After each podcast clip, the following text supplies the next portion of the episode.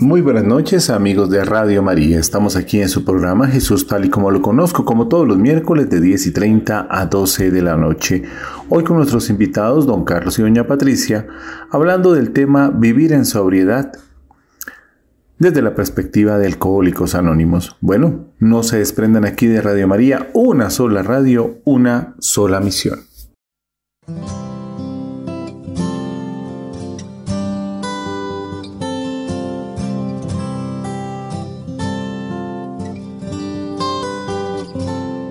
Pobreza o la riqueza, te amaré.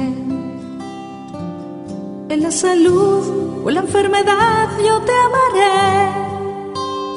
En la tristeza o la alegría, en la tormenta o en la paz, ante todo y sobre todo, te amaré. Tú me amarás, yo te amaré. Alianza eterna entre tú y yo.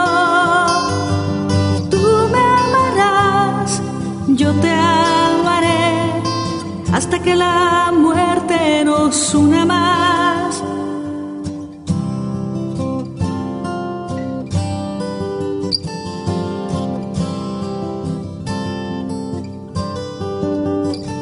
En las buenas o en las malas te amaré en el pecado, en la gracia te amaré. En la noche o en el día, en la fuerza o la debilidad, ante todo y sobre todo te amaré.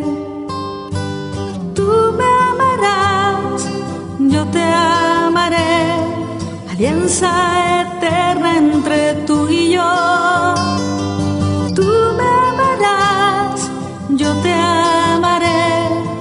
Hasta que la muerte nos una más. Tú me amarás, yo te amaré, alianza eterna entre tú y yo. Tú me amarás, yo te amaré, hasta que la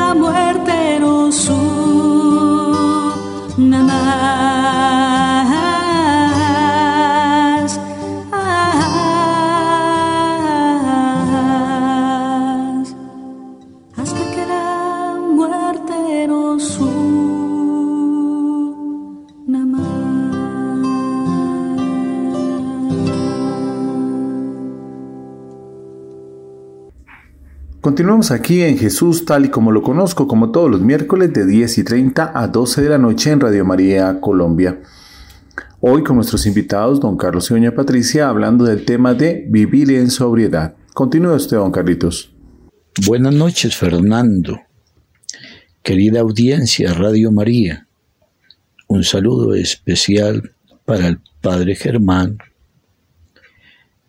Los temas que vamos a tocar en la noche de hoy extraídos del libro de Alcohólicos Anónimos llamado Vivir en sobriedad. Uno de estos es evitar el primer trago. Otro, usar el plan de las 24 horas.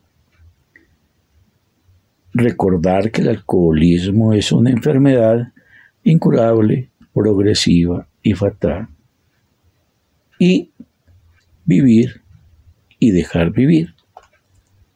Pero bien, Patricia nos va a hacer la introducción del correspondiente temario. Sí, Carlos, gracias. Muy buenas noches. Como siempre, mi cálido y agradecido saludo para la gran familia de Radio María extensivo a la comunidad de alcohólicos anónimos y demás víctimas de adicciones. Mil gracias por trasnochar con nosotros, acompañarnos y sintonizarnos.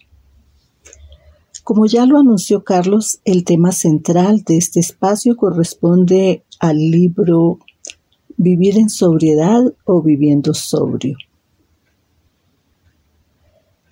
El primer título fue precisamente Vivir en sobriedad definamos estas dos palabras.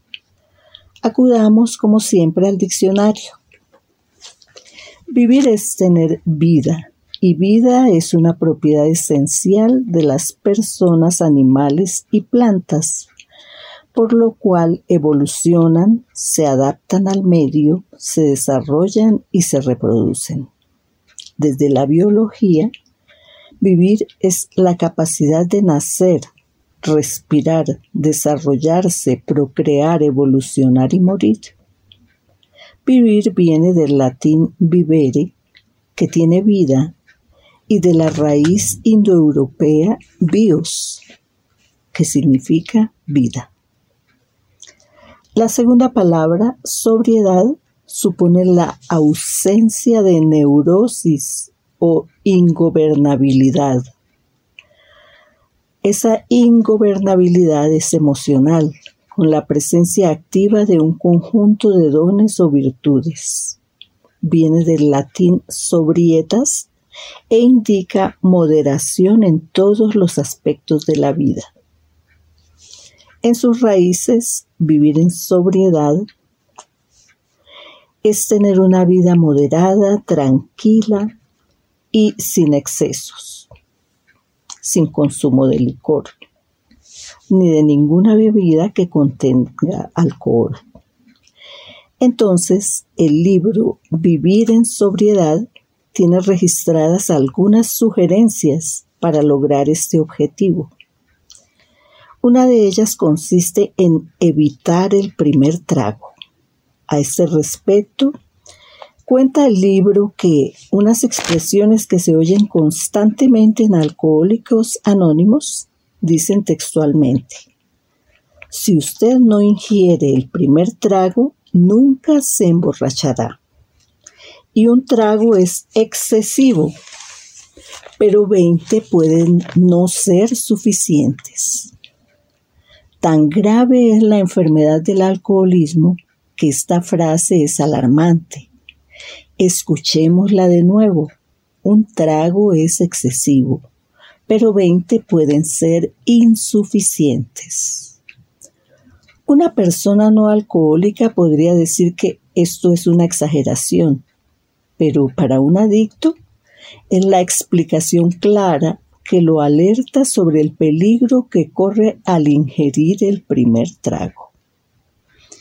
Porque alguien que bebe licor con frecuencia normalmente piensa en tomar una sola copa y como esa copa aparentemente no causa nada grave, se siente tranquilidad y se considera que puede pedir otra. Con la tercera hasta se siente bienestar y se cree que una o dos más no causarán daño. Así se pierde la cuenta y se sigue bebiendo sin parar. De esta manera la misma historia se repite muchas veces. Es por esto que los inteligentes ex borrachitos han llegado a concluir que al no ingerir el primer trago, nunca se podrán emborrachar. Y cuando dicen que un trago es excesivo, tienen toda la razón porque ese primer trago invita al segundo, al tercero y a innumerables copas. Es por ello que aseguran que 20 copas pueden no ser suficientes, porque consume sin medida quien está enfermo de alcoholismo y no puede parar al tiempo que deteriora su parte física y moral, perjudica su vida familiar, laboral y social. Ahora veamos en la Sagrada Escritura cómo se encuentra la vida en sobriedad. Se dice que sobriedad es dominio de sí mismo. En Gálatas capítulo 5, versículos del 20 al 24, al hablar de las obras de la carne, encontramos idolatrías, supersticiones, disputas, enemistades, celos, iras, divisiones, partidismos, envidias, homicidios, borracheras, comilonas y cosas semejantes a estas. Os advierto, como ya antes os advertí, que los que se entregan a estas cosas no heredarán el reino de Dios. Por el contrario, los frutos del Espíritu son amor, alegría, paz, generosidad, benignidad, bondad, fe, mansedumbre, continencia. Contra estas cosas no hay ley. Los que son de Cristo Jesús han crucificado la carne con sus pasiones y concupiscencias. Como acabamos de escuchar, la palabra de Dios nos pide moderación en todos los aspectos de la vida. Crucificar la carne con sus pasiones en el tema de la sobriedad equivale a crucificar o dejar las adicciones con todo lo que ellas despiertan. Ira, irresponsabilidad, maltrato, resentimientos, deseos de venganza. Vivir en sobriedad es estar en los caminos de Dios. Escuchemos ahora a Carlos. Eh, gracias, Patricia. Mira, Fernando y querida audiencia. En mis 25 años, 10 meses y 20 días, que fue el tiempo que duró mi proceso de alcohol en mi vida, nunca pude imaginarme o escuchar entre los borrachos aquello de que el primer trago era el dañino. Todo lo contrario es la esencia, el elixir, el relax y cualquier otra imaginación mentirosa emanada de un deseo incontrolable por aumentar la cantidad y echarle la culpa a veces de la embriaguez al último trago. Con la disculpa siempre del borracho, que no comió suficiente, que hubo mezcla de licores, el sereno y, bueno, cualquier otro autoengaño. Por lo tanto, en la mesa del bar, la cantina, la tienda, el club, el sitio, digamos, más encumbrado entre intelectuales, pensantes, o toda aquella gama de seres humanos de la vivencia altruista y que estén inmersos en la ingesta alcohólica, no se escucha ni se escuchará jamás decir a alguien no me tomo el primer trago porque posiblemente me desencadena una borrachera más. Porque si hay algo claro en la mente del alcohólico, es la imaginación siempre la misma repetidamente que no se quiere embriagar, no quiere tener la amanecida con toda la corresponsabilidad de amanecer mal, de gastar un dinero inadecuado, tener comportamientos pues ajenos a lo que no es él. Y bueno, nadie piensa que al ingerir licor todo va a terminar mal. Entonces por eso se dice que un traguito y siempre se invita, tomémonos uno. Yo si hago memoria, yo nunca me tomé un solo trago. Creo que no existió en ese recorrido de mis años. Por lo tanto, puedo reafirmar una vez más que el contenido de este tema, sugerencia o recomendación, es completamente real. Nadie en su proceso del alcoholismo quiere sentarse en una mesa y eh, cometer todas las arbitrariedades en contra de sí mismo y de los demás bajo la influencia del alcohol. Por lo tanto, nadie programa un desastre en una borrachera, porque si alguna vez el borracho operante, digamos, se dijera a sí mismo, no voy a tomar porque la voy a embarrar, porque voy a salir de mi estado consciente, porque me enlaguno, porque estoy en un lugar en donde hay damas, por ejemplo, y puedo llegar a irrespetarlas. O de pronto no tengo el dinero suficiente y tengo que hacer cualquier trampa para cancelar el valor del licor.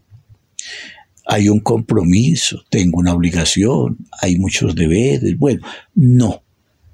Todo lo que tenga en la mente el alcohólico está inmerso en tomarse ese primer trago. Porque solo va a hacer unas pocas copas o unas cuantas cervezas y inclusive muchas veces mira su reloj y dice, en dos o tres horas debo de partir para casa porque debo dormir lo suficiente o llegar con un dinero para mañana un diario, cubrir un gasto, un compromiso, bueno, en fin. Pero no, sucede todo lo contrario.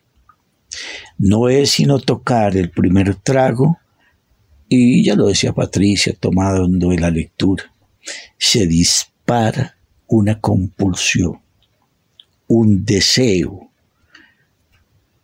por repetir esa acción una y otra vez.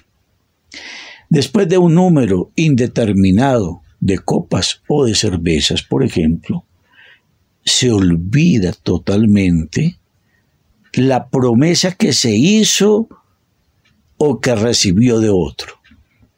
Tomémonos un trago. Y aquello bastante irónico, fantasioso y desde luego irreal de que un trago no hace daño.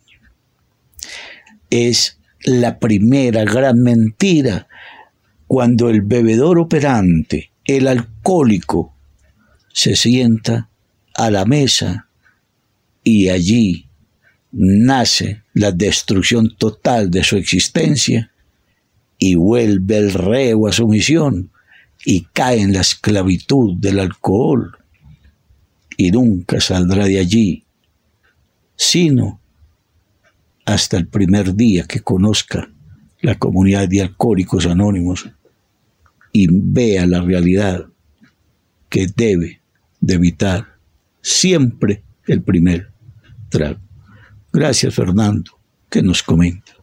Bueno, nos vamos a un corte musical. No se desprenda usted aquí de Radio María, una voz católica en sus hogares.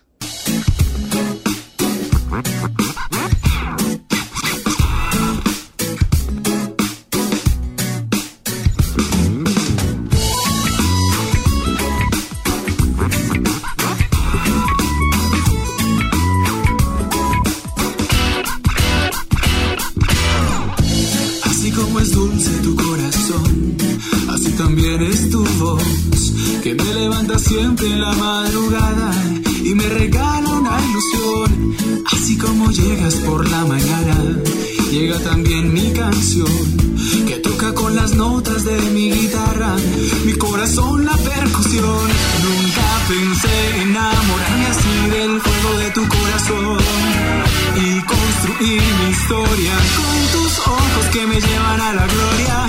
Amor, amor, amor, amor, tú eres la magia de mi canción.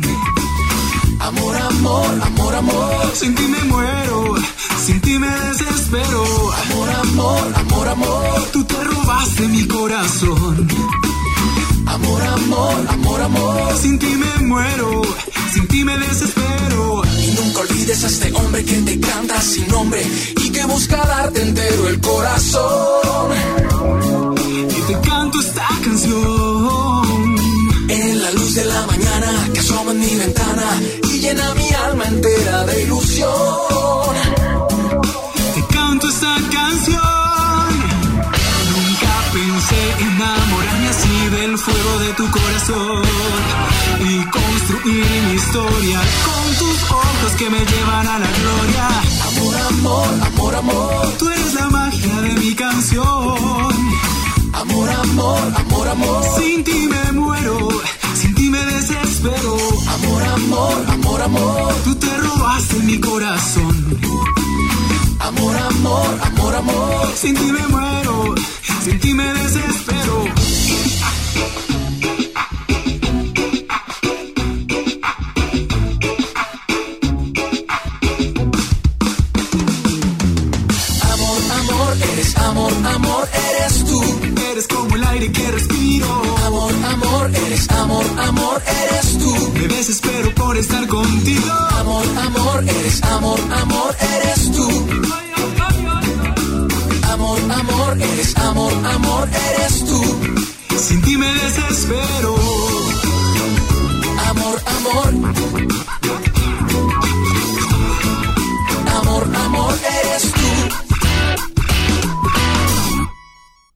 María Colombia, una voz católica en sus hogares. Seguimos aquí con don Carlos y doña Patricia hablando de vivir en sobriedad desde la perspectiva de Alcohólicos Anónimos.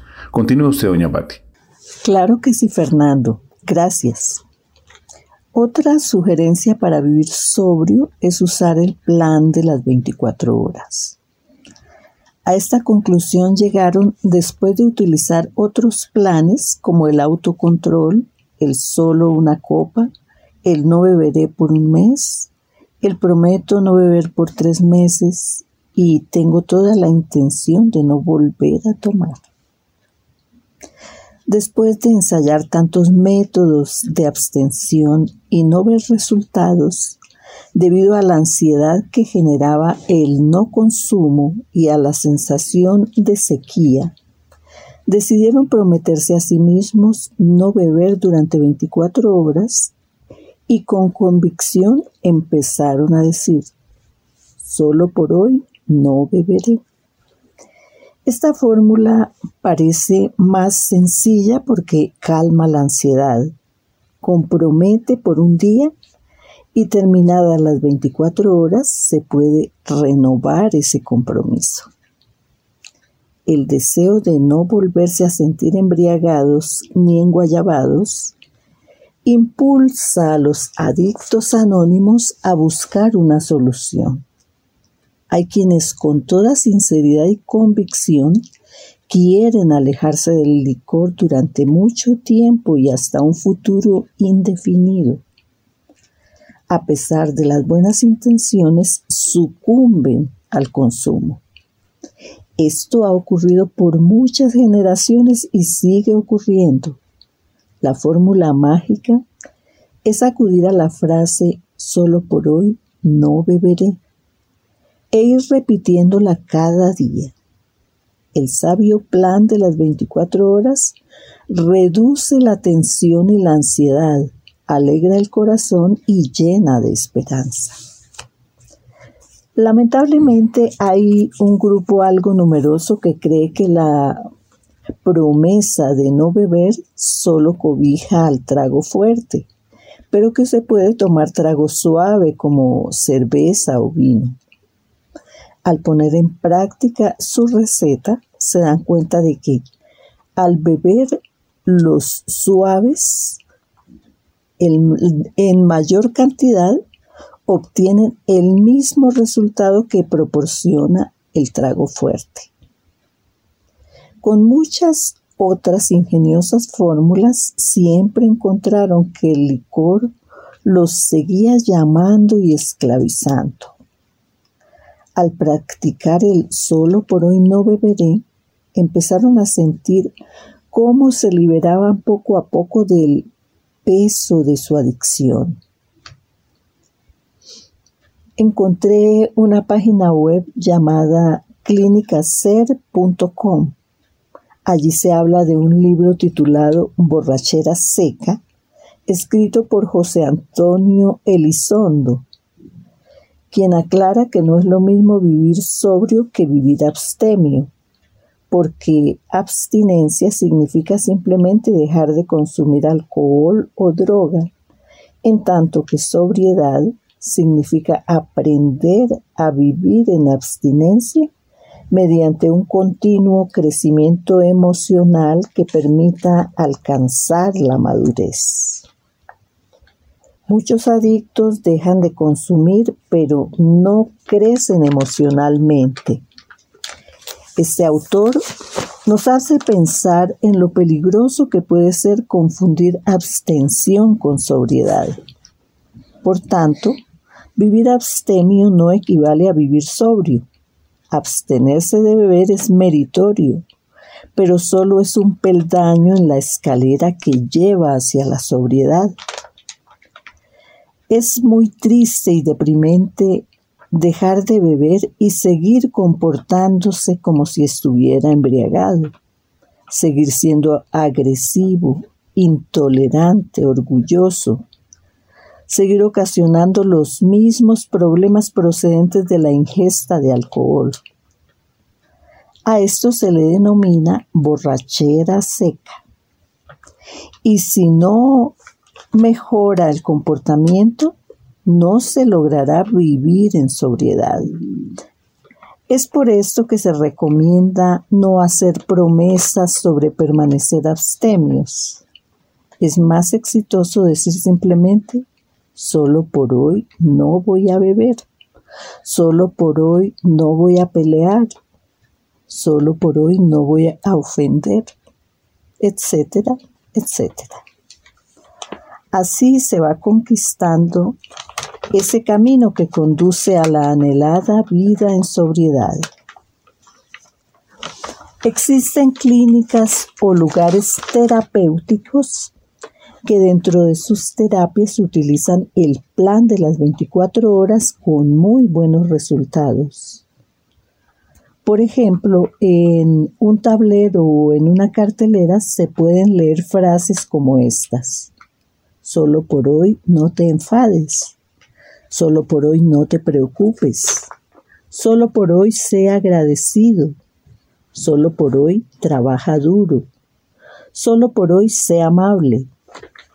Así cada paciente, según su punto de vista, debilidad o necesidad, puede elaborar la frase más conveniente en donde la clave es iniciar con el solo por hoy.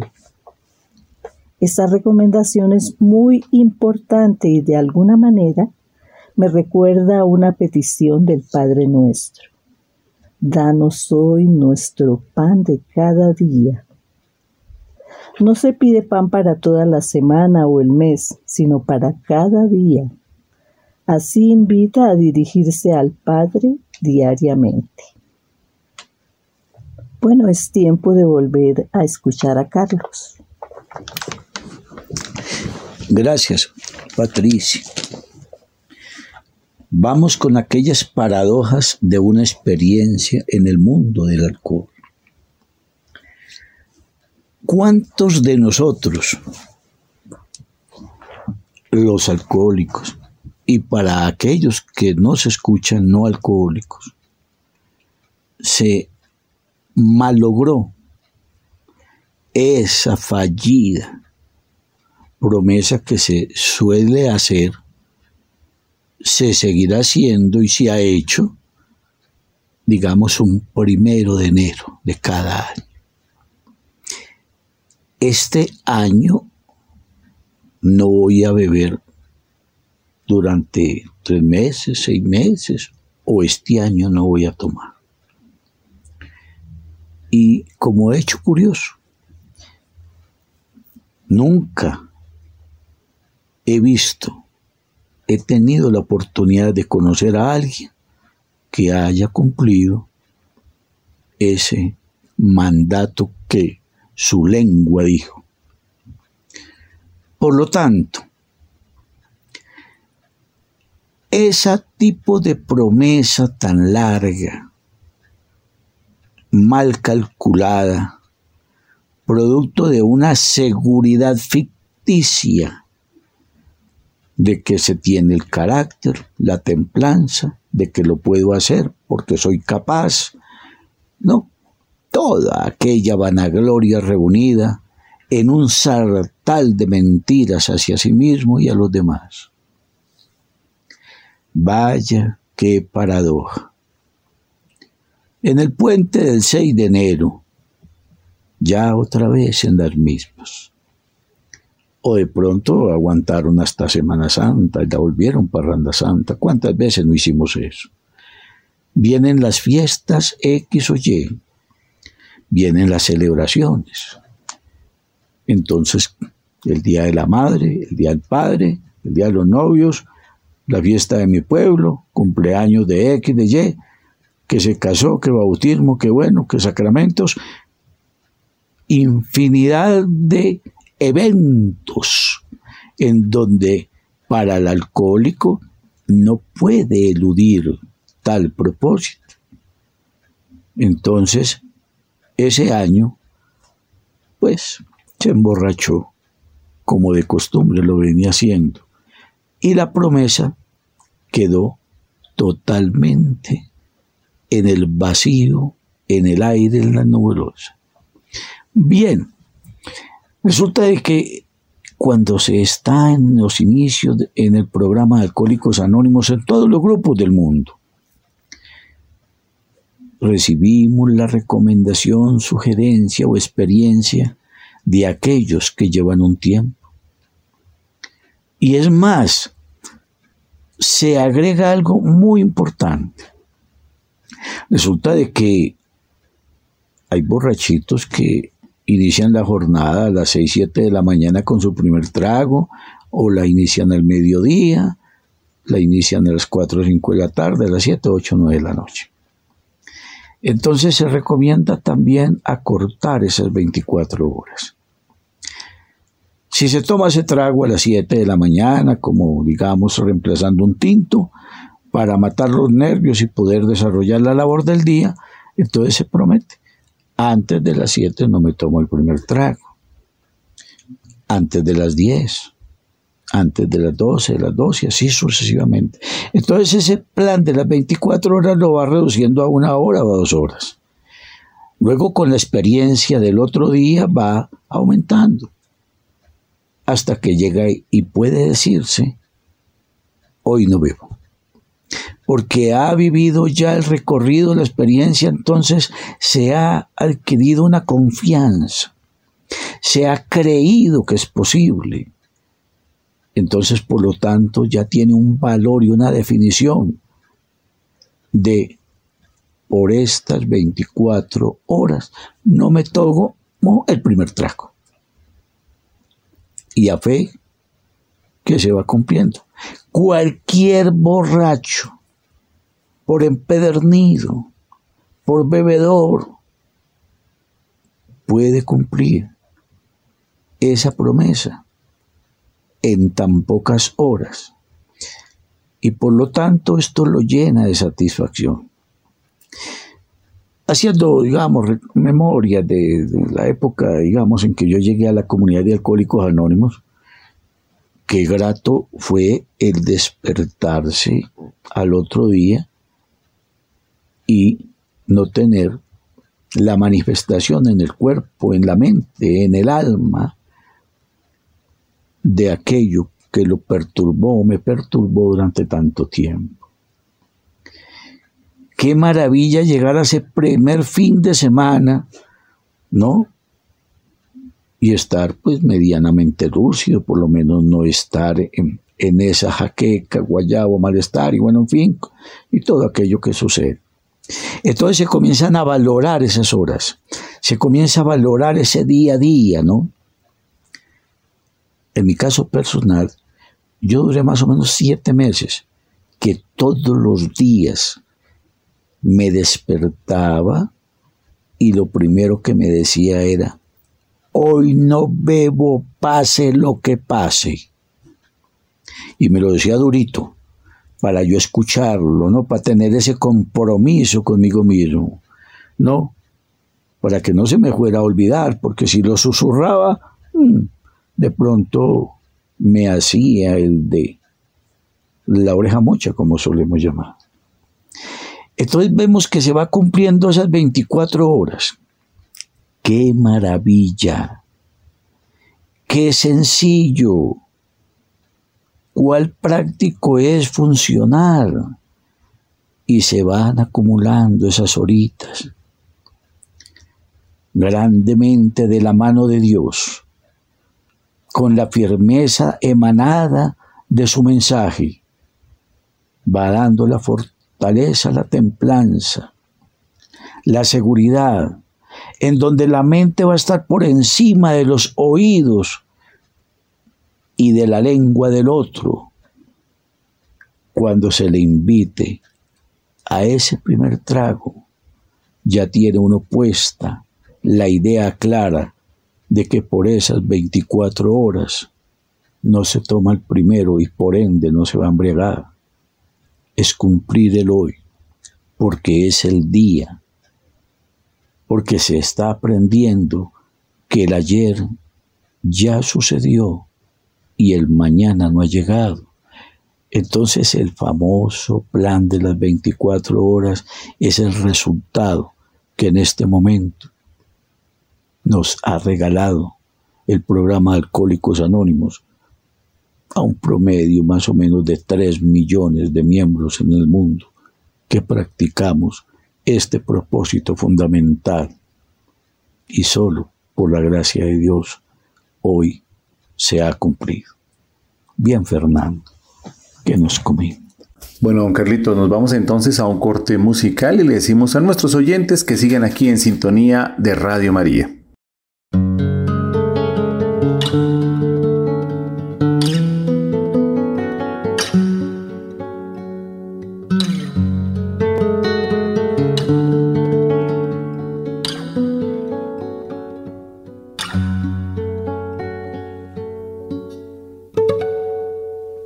Decidido quererme.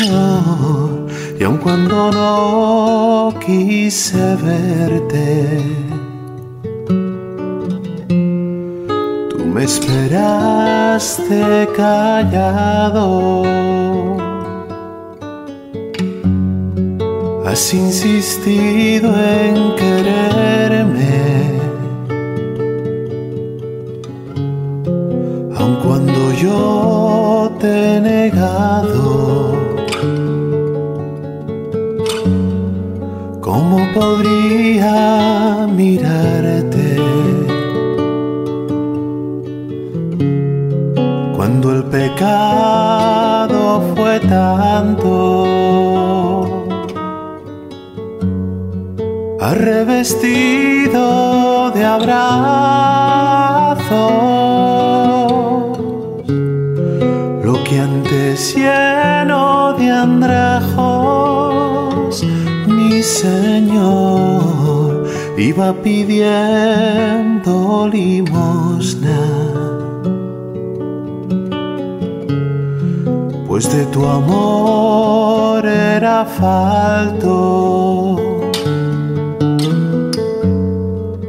revestido de abrazos,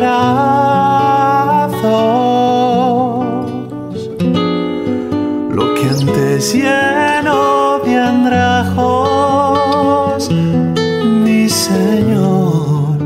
iba pidiendo limosna. Pues de tu amor era falta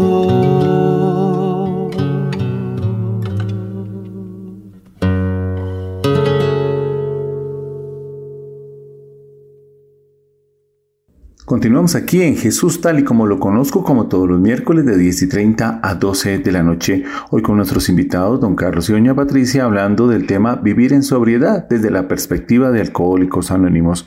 Bueno, ¿con qué continuamos, doña Pati? Claro que sí, Fernando. Otro método que los miembros de Alcohólicos Anónimos han utilizado para no beber y vivir sobrios consiste en recordar que el alcoholismo es una enfermedad incurable, progresiva y fatal. Para respaldar esta teoría hablan, por ejemplo, de muchas personas que saben que no pueden consumir algunos alimentos debido a que son alérgicos a ellos y pueden enfermarse gravemente. Esto ocurre por decir algo con las fresas, las ostras, los huevos, los pepinos, el azúcar, entre otros.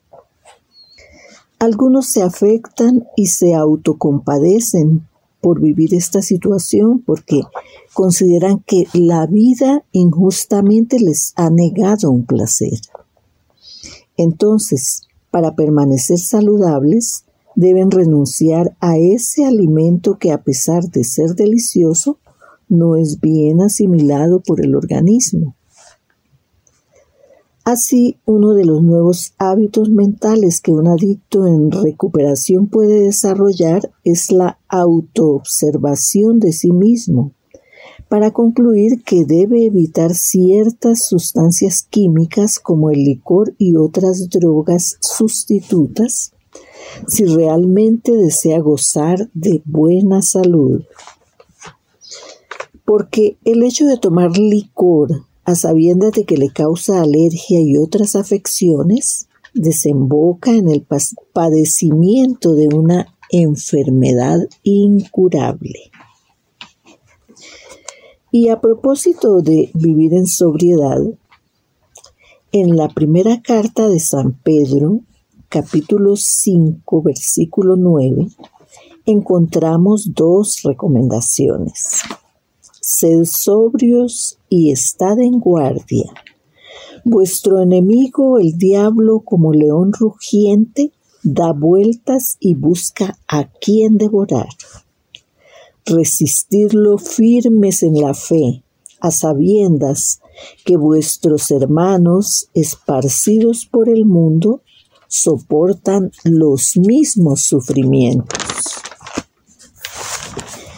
Entonces, la palabra de Dios nos invita a todos a ser sobrios y a velar, estar alerta para obrar con prudencia, para distinguir y elegir lo más conveniente, para evitar la primera copa si ella no es suficiente e induce al desenfreno.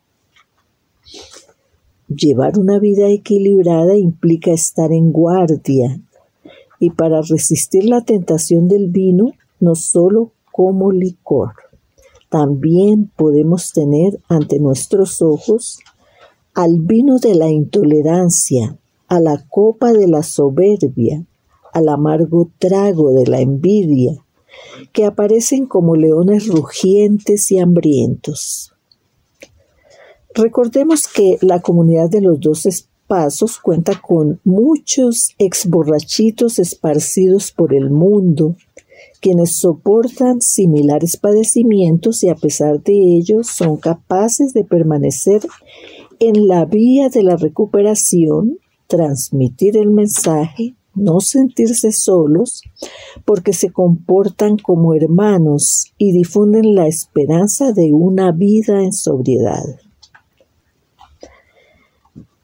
Ellos, viviendo sobrios, comprenden y aceptan que a pesar de que el alcoholismo es una condición permanente e irreversible, la experiencia y el discernimiento les han enseñado que no deben hacer promesas de abstención a largo plazo.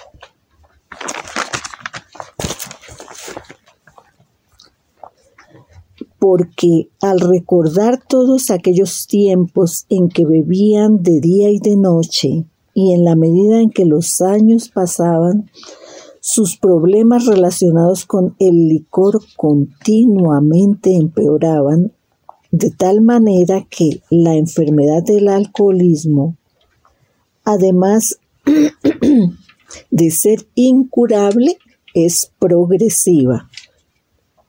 Por otro lado, al presentarse largos periodos de abstención, el enfermo alcohólico se ilusiona y cree que logró encauzar su manera de beber.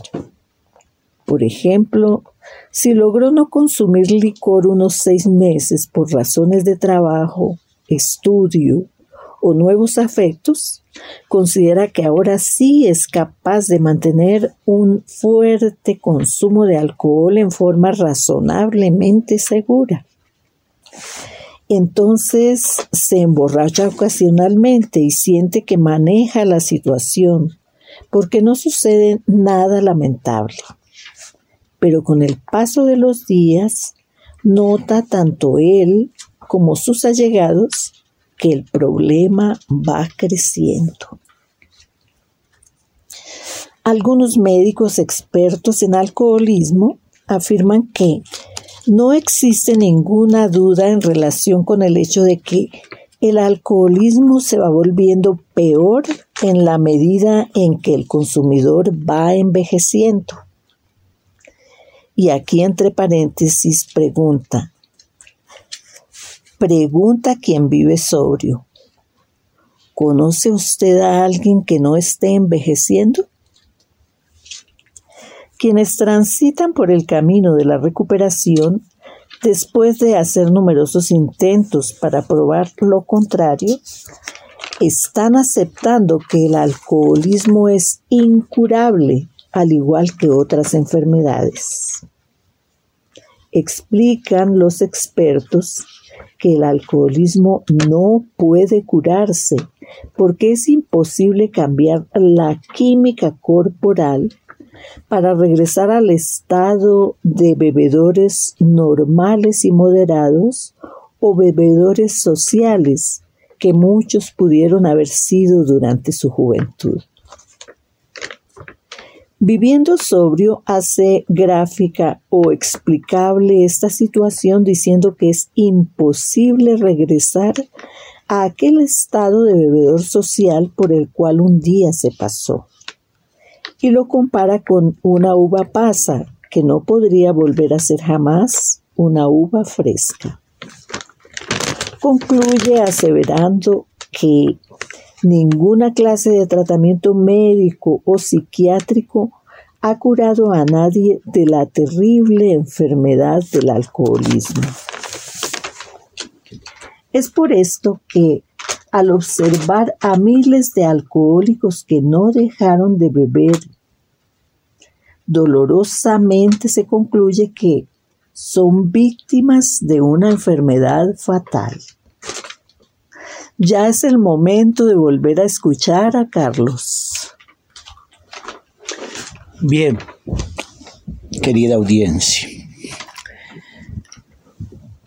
En los años 50, la Organización Mundial de la Salud, OMS, dictaminó que el alcoholismo era una enfermedad. Luego ya con la experiencia de los años de los miembros de aquel entonces de la comunidad de alcohólicos anónimos y la ayuda, desde luego, de aquellos aportantes maravillosos en los inicios de nuestra comunidad, que se da en 1935. A los pocos años, un Carl Jung, gran hombre de la ciencia de la mente, con Henry Tew, William James, el mismo doctor Silver. Ellos encuentran la naturaleza exacta de la enfermedad, física, mental, emocional y espiritual. Aquí ya en este campo nos deja el gran legado el padre Ed. Bien. Para muchos alcohólicos en los comienzos eh, no fue fácil asimilar tal realidad, porque eso de ¿por qué enfermedad? Si yo no estoy enfermo, no me duele una muela, no, solíamos decir. Y por lo tanto, cuando van pasando los días, estos primeros meses, y entramos en una conciencia de nosotros mismos y ya nos volvemos observadores, vamos aceptando a veces, para muchos fue una cruda realidad, pero para la gran mayoría es un gran alivio paliativo saber que sus actos cometidos, los errores, todo el barbarismo de aquellos tiempos no era producto de ser un degenerado, un mal ser humano, o a veces por ahí como ciertos fanáticos religiosos lo califican de que está endemoniado, que tiene puesto Bexebú dentro de su mente y que por eso necesites que una limpieza y una sanación, yo no sé qué. No, no, no, pamplinas. Resulta que cómo no va a ser una, una enfermedad de toda esta naturaleza. Vamos a empezar porque observamos dentro de nuestro interior cómo era el pensamiento la actuación, los deseos, esos comportamientos tan marcados fuera de lo común, los actos irreverentes, los odios, resentimientos, la locura total que ronda la mente del alcohólico. Mirar todos esos actos desafortunados, la irreverencia, todo aquello que se emana de un ser que a toda luz está dejando entrever que no hay nada normal dentro de esa simpleza de vida que lleva. Observando ese actuar en todos los actos. ¿Cómo es que se maltrata a sí mismo con un consumo de un pequeño veneno que cada día va creciendo porque éste va progresando, porque el cuerpo se va volviendo más resistente al alcohol y si se embriagaba con X trago, después lo duplica y lo multiplica y bueno, en fin. La mente piensa en el alcohol. Entonces, ¿qué día es el que voy a beber? Y se cumple para él su propósito. Entonces no deja pasar ese día. La mente está pensando en alcohol, entonces ya la mente está enferma. A través del tiempo, de los cortos años, la emocionalidad va rompiendo el estereotipo del sentimiento real, del pensamiento de un ser humano.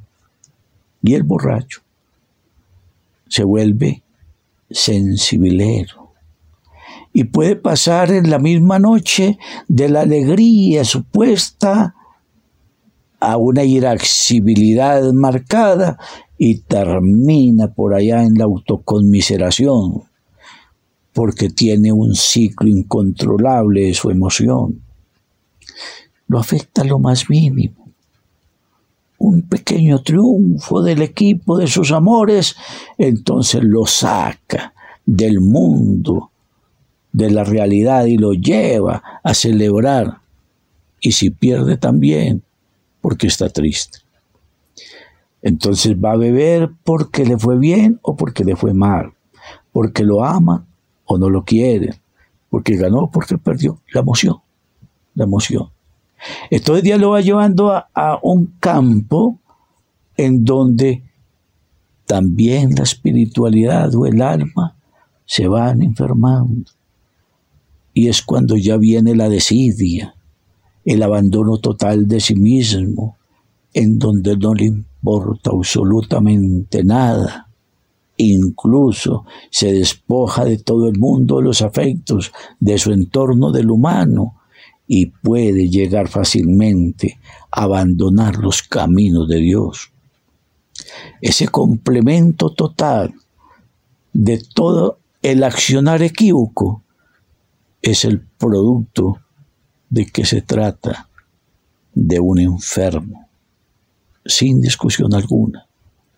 Y así lo es. Bien, Fernando. Gracias. Bueno, don Carlitos, seguimos entonces pidiéndole a nuestros oyentes que no se desprendan aquí de Radio María, una voz católica en sus hogares.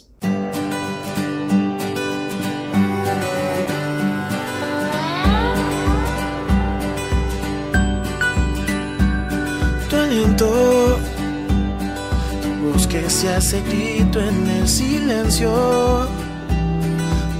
que me apacienta si no puedo más, ya no más. Si me he cansado de luchar, aquí estás, mi consuelo. Tus manos que calientan en el hielo. Manos que liberan de la tempestad, soledad. Y me levanto a caminar sin dudar. Espíritu de Dios, Espíritu de Dios, fluye en mí, sopla tu aliento, vive en mí. Espíritu de Dios, Espíritu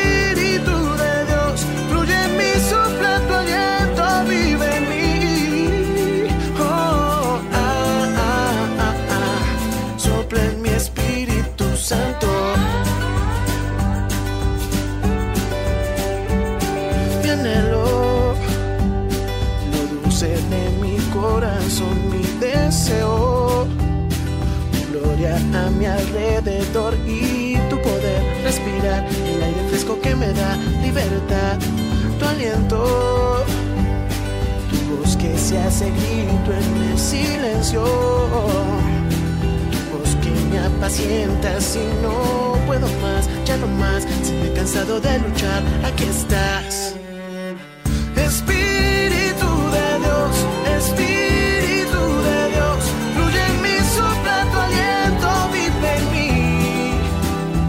Espíritu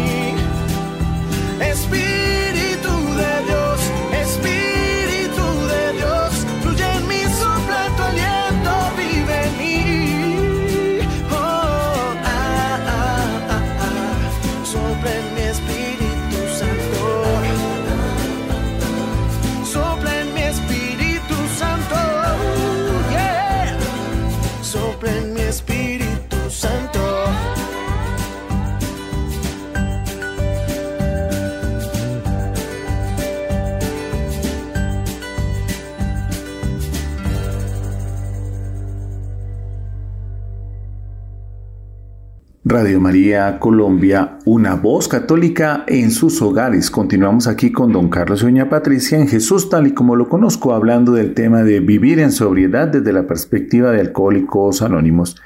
Continúe usted, doña Pati. Sí, Fernando, gracias. Otro método certeramente recomendado para dejar de beber y vivir en sobriedad es, entre comillas, vivir y dejar vivir.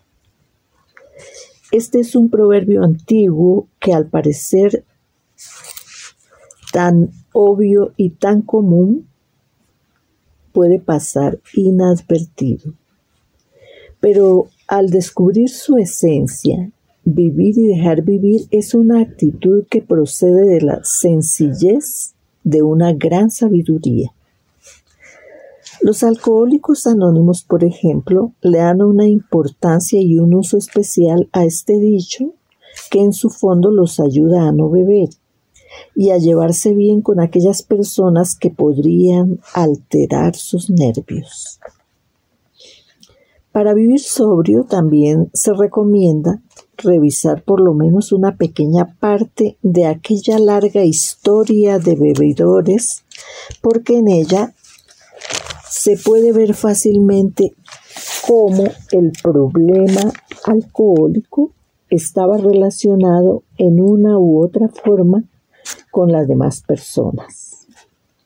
Por ejemplo, el hecho de experimentar con vino o cerveza por la época del colegio parecía normal, porque muchos también lo hacían, pero el objetivo era lograr la aprobación del grupo. Luego, al llegar a la mayoría de edad vinieron las celebraciones, las bodas, los bautizos, los partidos de fútbol, los cócteles, los almuerzos de negocios y la lista sigue y sigue. En todos estos eventos posiblemente se bebió y se bebe porque los demás beben y porque ellos esperaban que todos celebraran bebiendo. En otros casos, hay quienes empiezan a beber solos o a escondidas, con el fin de que sus familiares o allegados no se enteren ni de la cantidad ni de la frecuencia con que se consume, para no exponerse ni a las críticas ni a las quejas. Así, normalmente, a la hora de beber surgen los motivos y también las consecuencias. Hay quienes después de beber se vuelven agresivos, otros se sienten más seguros y valientes para relacionarse con otras personas, con su pareja o con otros bebedores. Y en este último caso, la idea de compararse con otros adictos lleva a ingerir más para demostrar una errada superioridad. Por ello les da por menospreciar a los abstemios o a aquellos que toman moderadamente. En estas condiciones, ni se vive ni se deja vivir, porque por un lado, la ingesta del licor va mermando la vida y por otro, esa reacción química al alterar el comportamiento genera controversias, debilidades y resentimientos hacia los demás. En cambio, al aplicar la fórmula de vivir y dejar vivir, se crea conciencia sobre el efecto adverso del consumo para huir de él y se empieza a respetar el derecho a vivir en paz de los demás seres humanos y el propio. Veamos un ejemplo bíblico de alguien que vivió y dejó vivir involucrando con su, involucrándose con su prójimo. El apóstol San Pablo, en la carta a los filipenses, capítulo 4, les agradece por su generosidad y gratitud y les aclara que Él sabe vivir tanto en la pobreza como en la abundancia, con hambre o bien alimentado, con buen trato o con humillaciones. A los filipenses no les pide nada material, pero ellos presienten su necesidad y la cubren. Pablo vivió con lo que pudo y supo ganar su sustento trabajando. Y con agradecimiento recibió el auxilio filipense con la certeza de que Dios les pagaría. Vivió, enseñó y dejó vivir dando frutos, convencido de que todo lo podía en Cristo que lo fortaleció siempre.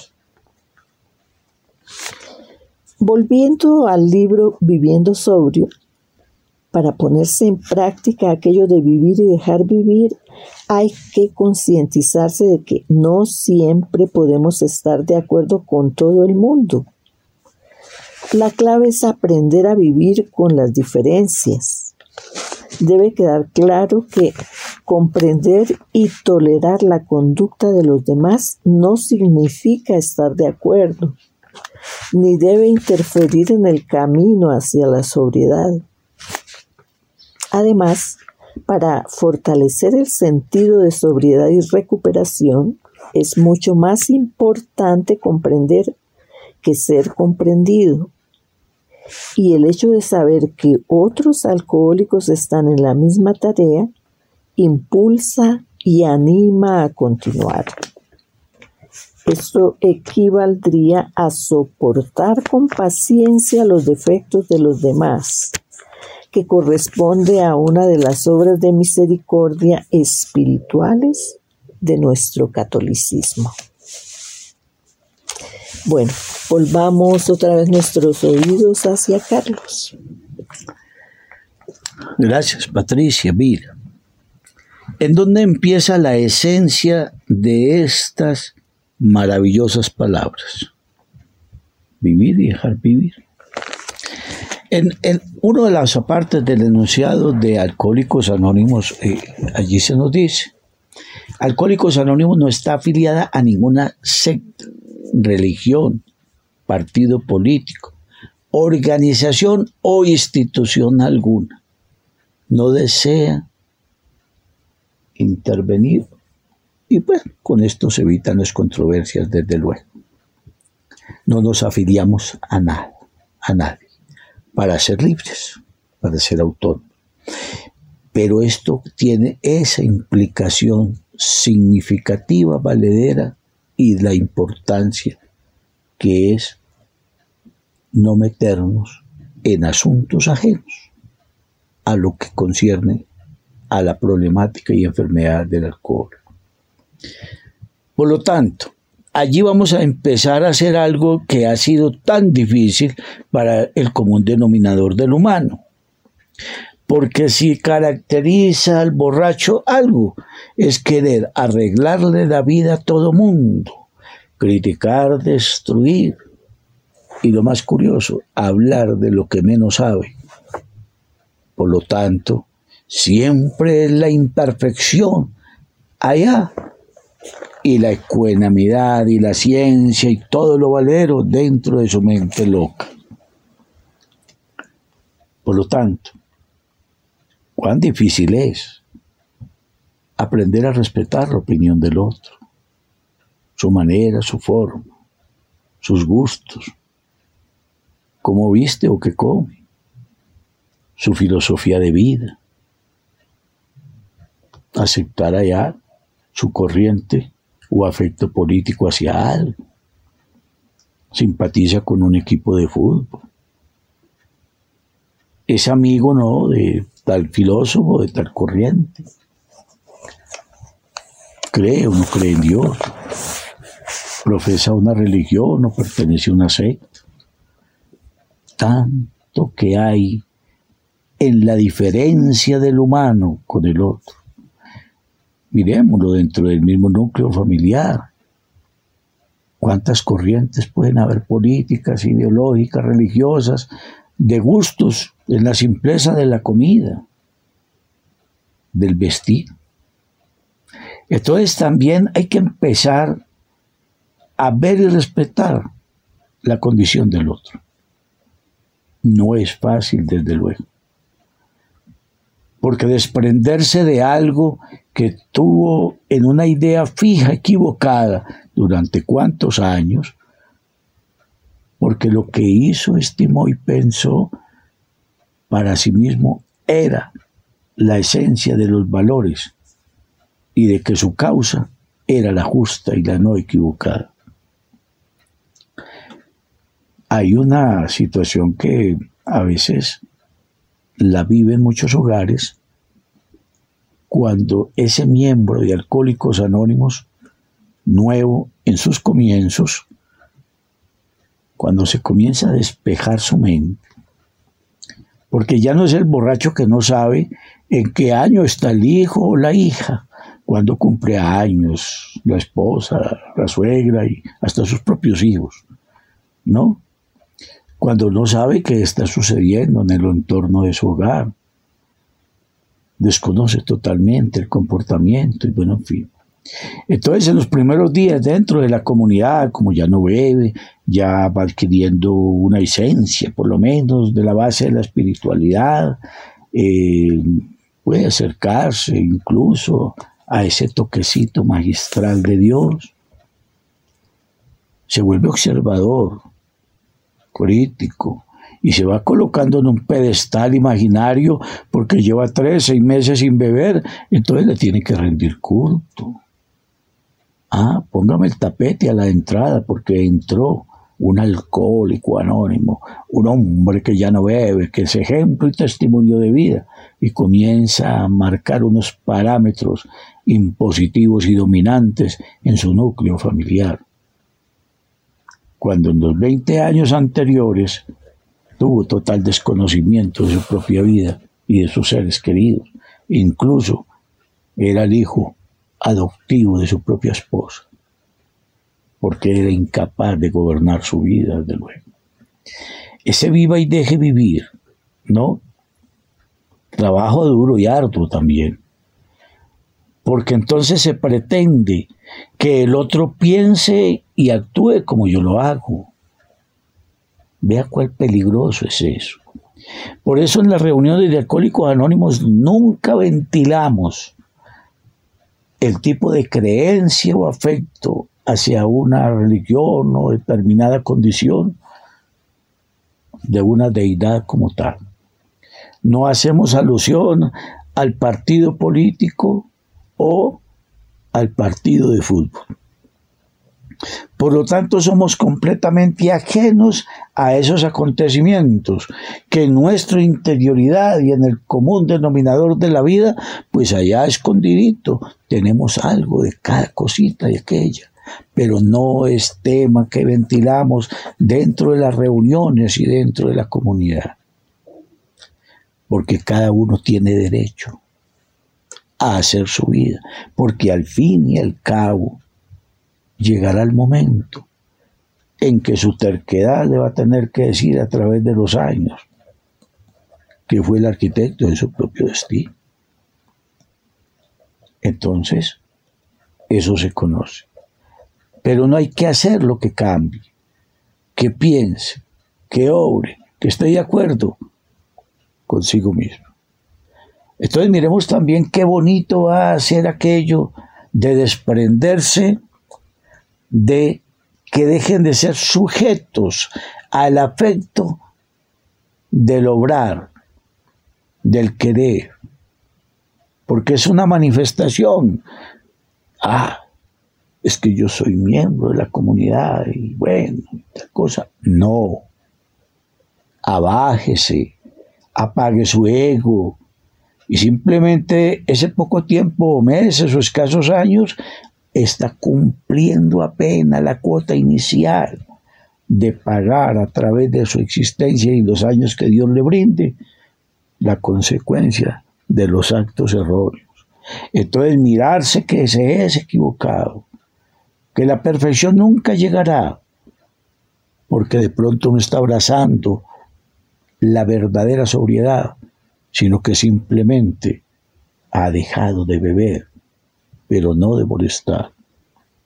La libertad del otro tiene que ser respetada, porque hay deberes y hay derechos. Por lo tanto, nosotros no ahondamos en temas que sean muy llevados a discusiones que no traen ningún beneficio para ninguna de las partes. Deja que el otro respire su propio aire, que yo respiro el mío. Y así nunca nos cruzaremos en discusiones banales.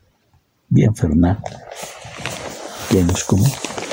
Sí, don Carlito, nos vamos al último corte musical aquí en Jesús tal y como lo conozco.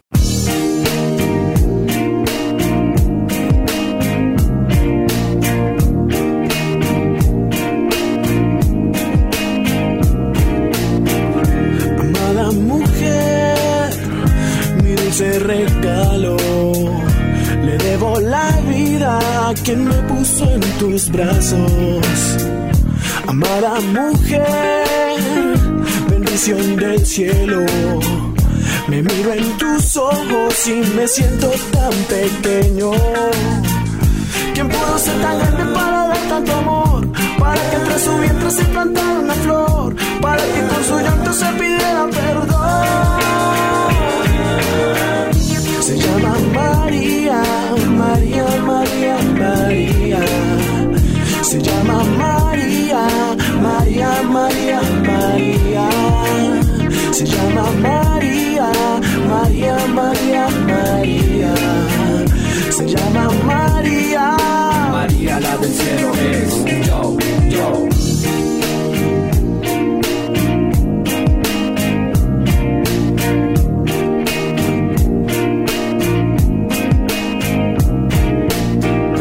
Amada mujer, llena eres de gracia.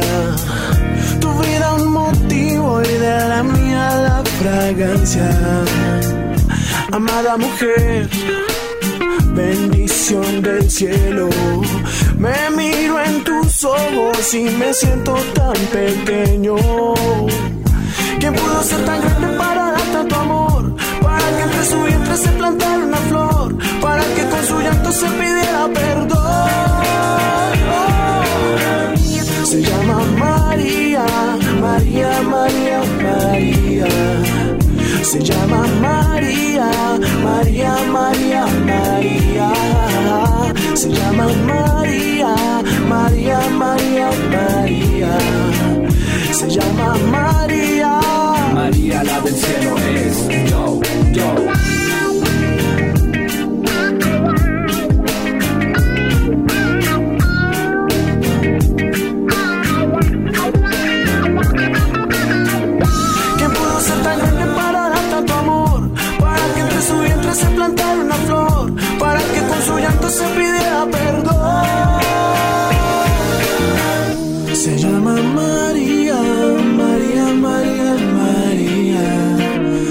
Se llama María, María, María, María.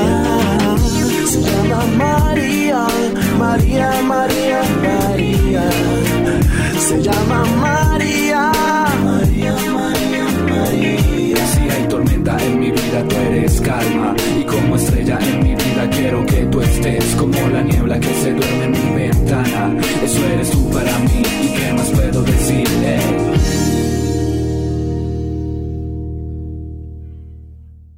Aquí en Jesús tal y como lo conozco continuamos con don Carlos y doña Patricia hablando de vivir en sobriedad desde la perspectiva de Alcohólicos Anónimos.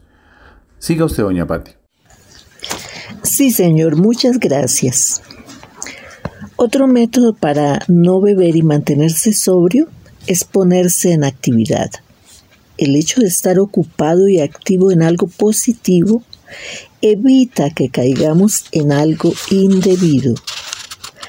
Asimismo, el tratar simplemente de evitar la bebida o no pensar en ella no es suficiente. Mientras más se piense en la copa de licor de la cual se quiere alejar, más espacio ocupará el tema en la cabeza.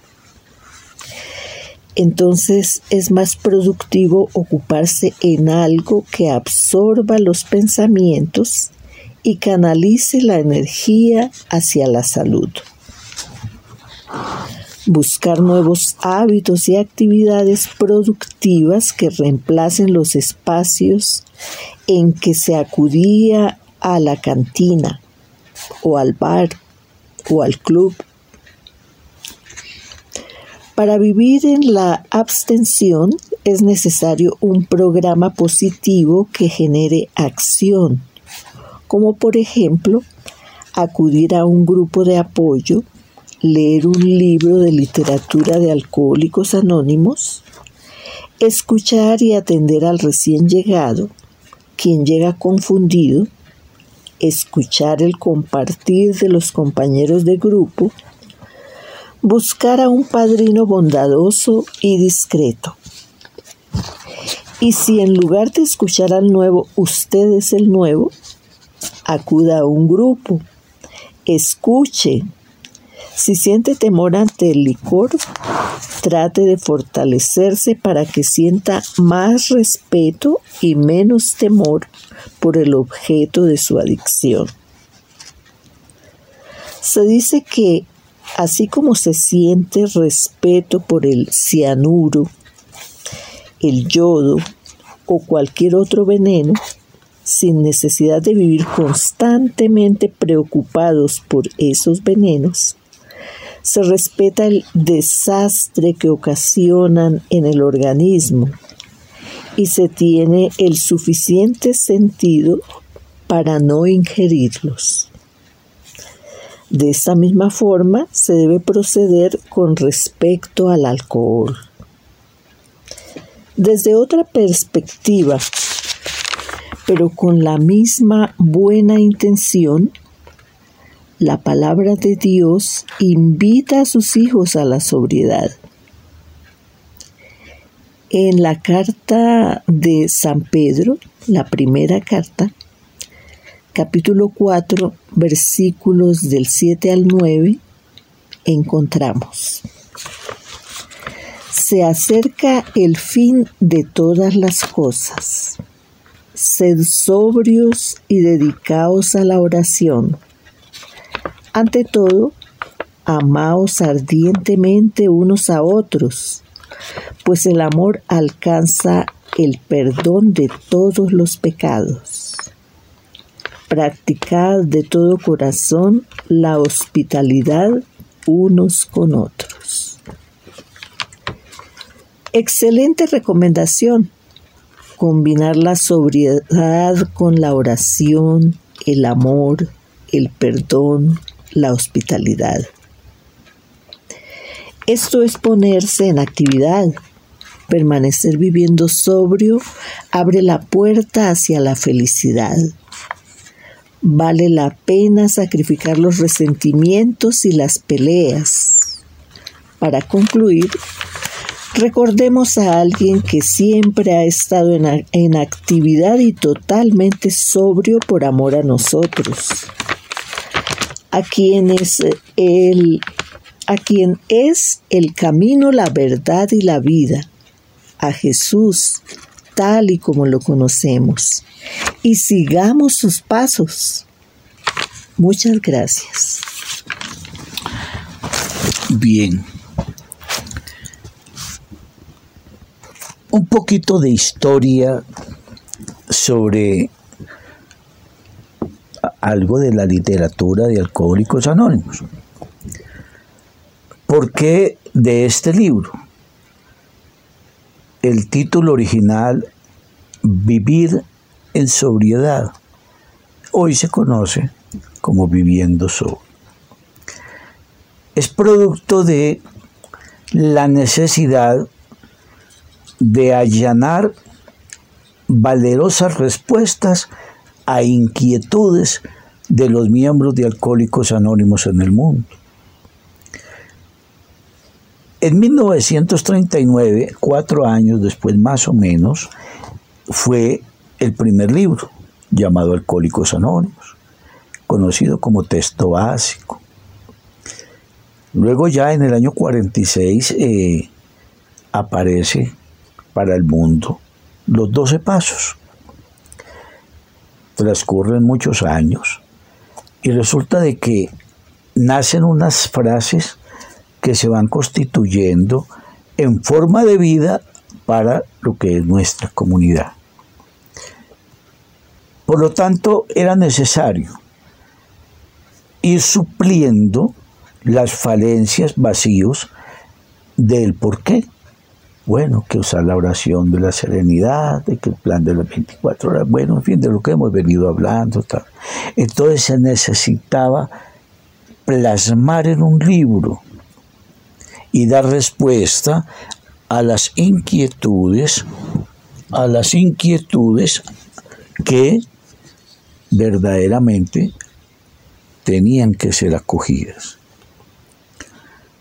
Y es por esto que en el año del, en 1975 en Estados Unidos y aquí en Colombia en el 77 se publica este maravilloso texto que equivale a 31 temas, recomendación o sugerencia para dar claridad a dudas al respecto, inquietudes y tener luces más claras de la fraseología o del lenguaje que se venía utilizando.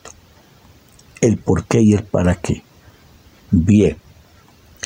Entonces voy a mencionar el título de estas 31 recomendaciones. Primero, utilizar este libro. Segundo, evitar el primer trago. Tercero, usar el plan de las 24 horas. Cuarto, recordar que el alcoholismo es una enfermedad incurable, progresiva y fatal. Quinto, vivir y dejar vivir.